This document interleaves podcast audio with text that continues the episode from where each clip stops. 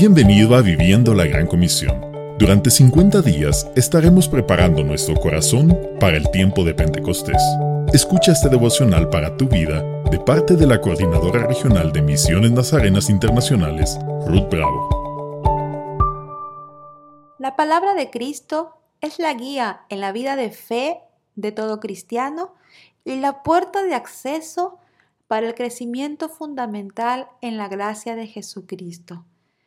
Es nuestro alimento espiritual del que no podemos prescindir.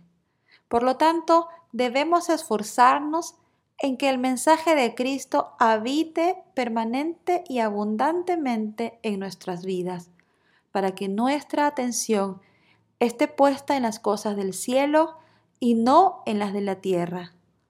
El apóstol Pablo nos dice, instruyanse y amonéstense unos a otros con sabiduría, porque definitivamente el mensaje de Cristo es para todos y nos enseña la correcta conducta cristiana.